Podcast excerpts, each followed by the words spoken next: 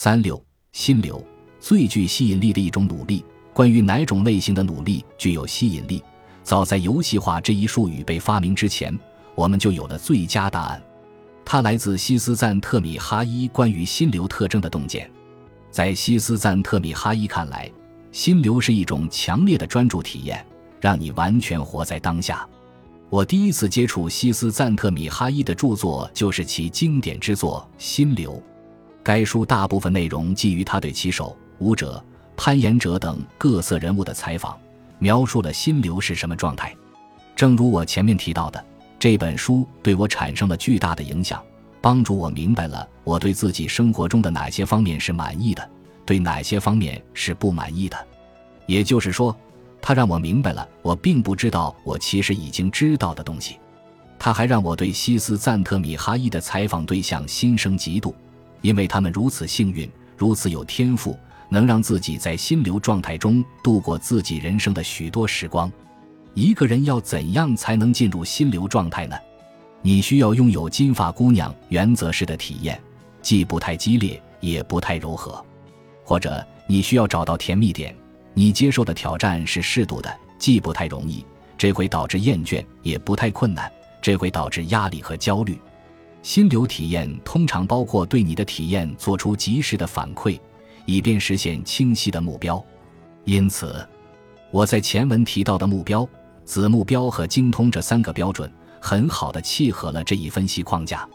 复杂的竞技运动，如攀岩，以及智力活动，如写作。就是产生心流的典型例子，有一些体验通常有助于产生心流，有一些则通常不利于产生心流，这取决于个体差异。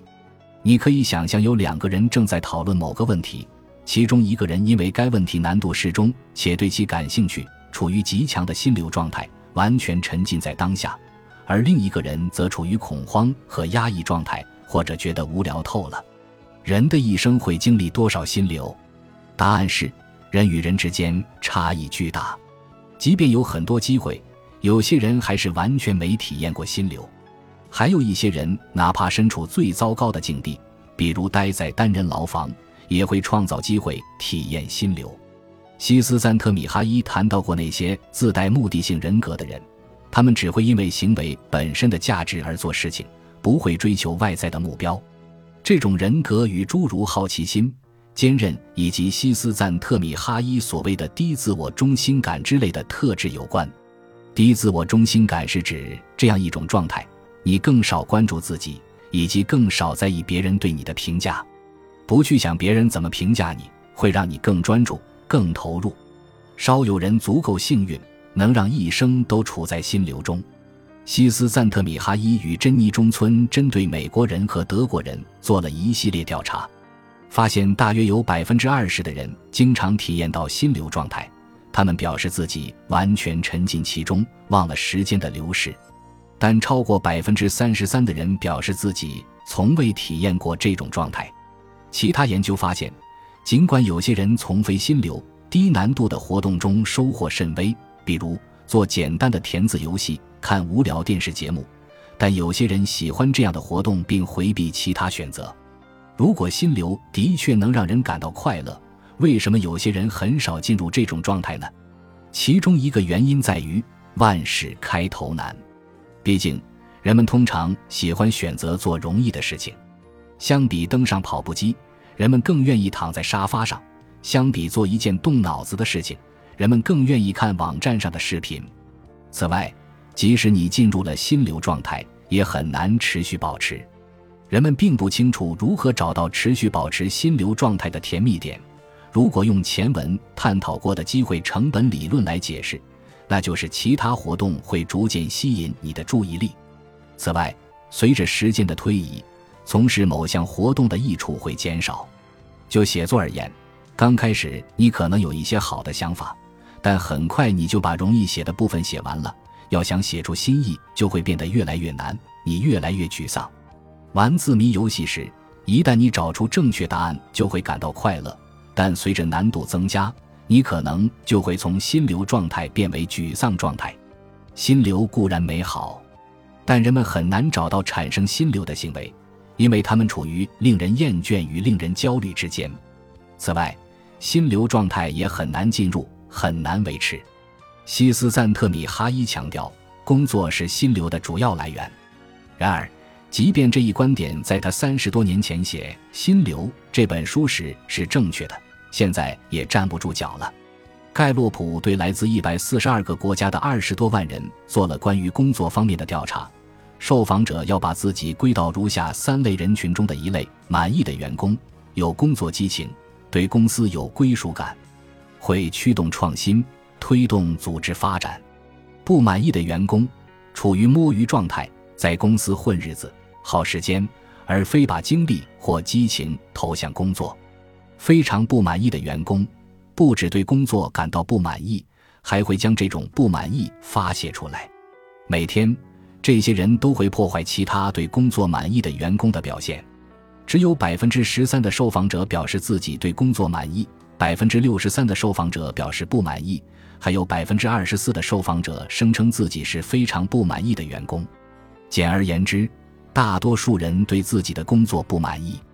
有很多原因可以解释为什么会出现这种情况。许多工作有着糟糕的职场环境，员工没有受到公正的对待，缺乏自主权。用戴维·格雷伯的话说，很多人用了一生中的多数时间在差劲的职业上从事着糟糕的工作。这些工作没有意义。毫无必要，甚至损害身心。往小了说，这些工作几乎不会让人满意，也不会让人产生心流；往大了说，这些工作没有意义和价值。尽管如此，有些职业相对而言并不那么糟糕，其中一些与其本身的意义有关。在一项调查中，超过二百万受访者被问及他们从事什么职业，然后被问及他们认为自己的人生有多大的意义。结果表明，比较有意义的工作是成为军人、社会工作者和图书管理员。这一排序很有意思，因为上述工作都涉及大量的人际交往，并且有一定的难度，但薪水并不高，也没有很高的社会地位。如果你想有一份既有意义又有高薪的工作，最好的选择就是成为一名外科医生，其收入和社会地位都很高。而且受访者认为这份工作很有意义，这就是调查结果告诉我们的。哪些工作没有意义呢？调查显示，厨师、服务员和销售员位居其列。受访者认为最没有意义的工作是什么呢？停车场收费员。当然，工作是否有意义不仅仅与工作本身有关，从事同一份工作的两个人可以对其有不同的评价。我认为教授这份工作让我有很多自由时间，有很好的工作环境，有高效而令人满意的成果。我无法想象还有更令我满意的工作。但在过去几年，有三个我认识的教授从名牌大学提前退休了。与我不同，他们觉得教授工作很无聊，令人不满意和沮丧。另外，西斯赞特米哈伊注意到，任何职业都可以变得有意义。低微的工作。如打扫厕所，如果由合适的人来做，也会有价值且重要。埃米瑞斯尼斯基和简达顿采访了一家大型医院的清洁工，发现这些人对工作满意度的评价差异很大，这与他们如何看待自己的工作以及与救治患者之间的关系有关。埃米利斯·法哈尼·史密斯在其书中讲述了肯尼迪总统于1962年视察美国国家航空航天局时与一位清洁工交谈的故事。这个故事很好的概述了一个人将自己的工作与更宏大的使命关联起来的价值。当肯尼迪向这位清洁工了解他的工作情况时，他说：“他正在帮助人类登月。正如你所看到的，我是心流的忠实粉丝。”它与心理健康有关，是一种个人奖赏。它还与专注和自律等能力关联在一起，而这些能力是值得人们拥有的。然而，它的重要性还是被夸大了。珍妮·中村和西斯·赞特米哈伊写道：“何谓良好生活？心流研究已经提供了一种答案，有助于人们理解完全活在当下的那些体验。从心流的视角来看。”良好生活就是完全沉浸在自己所做的事情之中。然而，对于何谓良好生活，这是一种不太理想的答案。产生心流的事情可以是微不足道的小事，比如对我和很多人而言，字谜游戏能产生心流体验，但一辈子只玩字谜游戏，则是对生命巨大的浪费。事实上，西斯赞特米哈伊本人在其他文章中也探讨过，沉迷于琐屑小事并非心流导致的最大的问题。于是，我们看到了心流的局限性。那么，没有某种目的。没有良善和意义的生活会是怎样的呢？